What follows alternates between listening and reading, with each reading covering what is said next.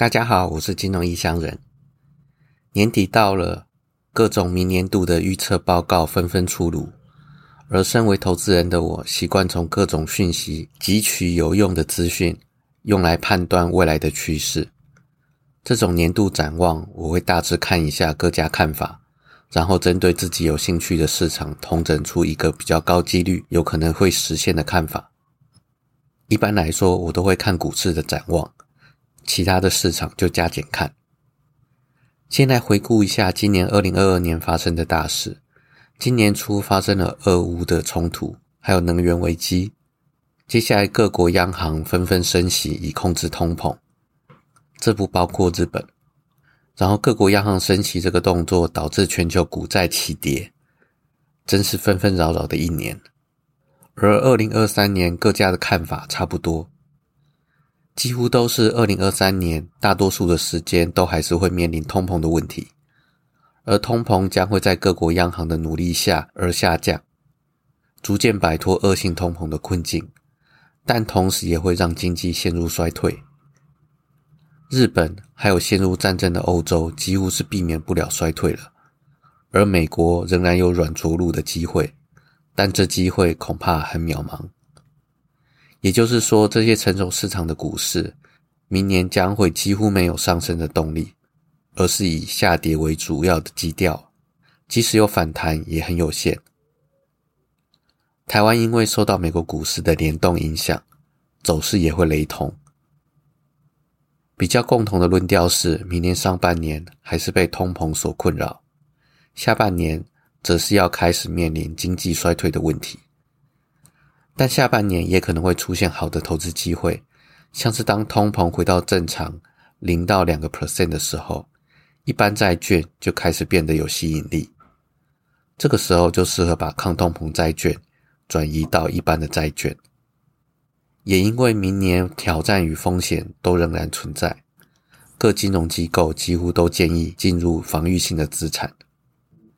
虽然明年大趋势是往下的，但是仍然有些变数或者是引爆点，例如联准会意外没有管控好通膨，或者是控制好通膨的时候利率已经超过六个 percent 了，也有可能是俄乌战争有意料之外的发展。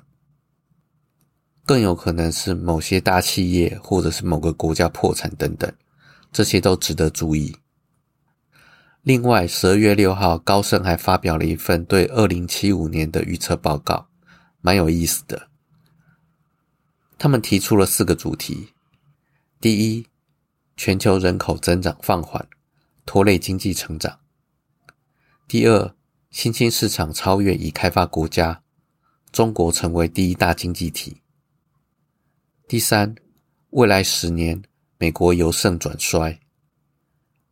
第四，全球不平等减少，但是内部的不平等增加了。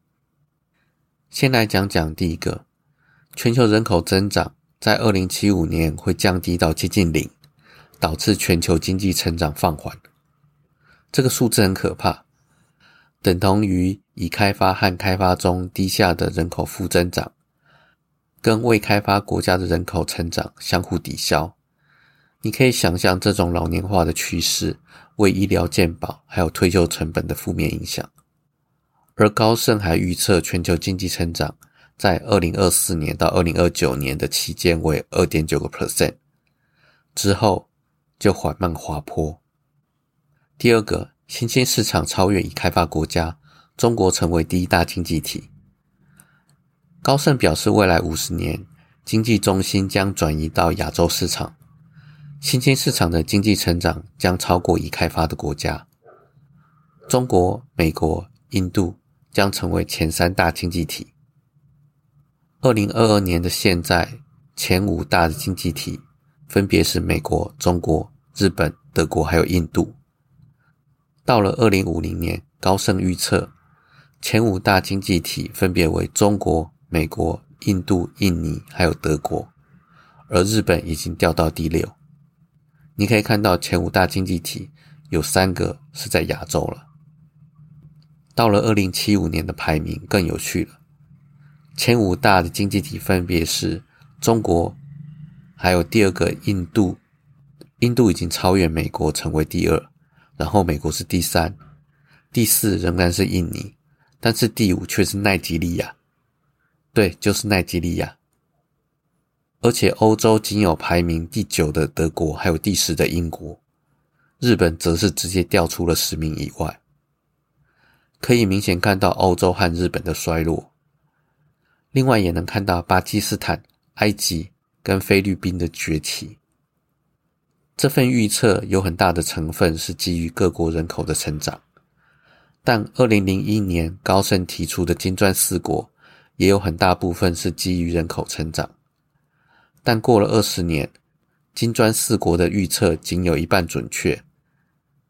现在的金砖四国只有中国跟印度仍然继续往上，而巴西则是衰落到不知道哪里去。俄罗斯就更不用讲了，打个战争。整个经济消耗巨大，再加上经济制裁，俄罗斯五十年内能否恢复元气都还是个问题。更别提高盛还亲自下架了金砖四国的基金。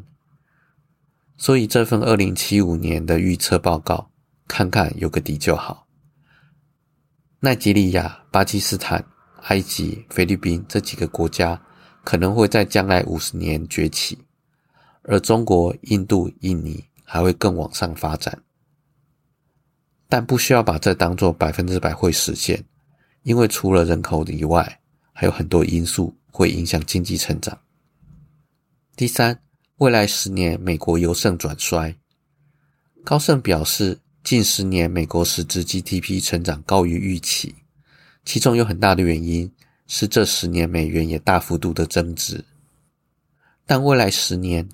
美元很可能因为这十年的大幅度升值，还有亚洲经济体崛起的关系而陷入贬值，间接影响美国 GDP 的表现。换句话说，高盛对于美国是否能继续维持过去十年的成长，持有很大的怀疑成分。第四个，全球不平等减少，但内部的不平等增加。过去数十年，在全球化的推动下。各国收入之间的不平等已经减缓，但是民粹主义导致保护主义的抬头，也减缓了全球化的脚步。这将导致各国自己内部收入的不平等更加剧烈。全部就这四个方向，但是只要预测就没有百分之百准确的，参考就好。最后补充一下。G7 已经决定限制俄罗斯原油出口的价格，上限为六十美元，以作为经济制裁的一环。但俄罗斯又打算使出老招式，有可能把原油跟黄金挂钩，这样就可以规避六十美元这个限制。印度在莫迪的领导下一直很有 guts，他们说俄罗斯原油很便宜，买越多对印度经济越有利。一整个不理会 G7 的概念。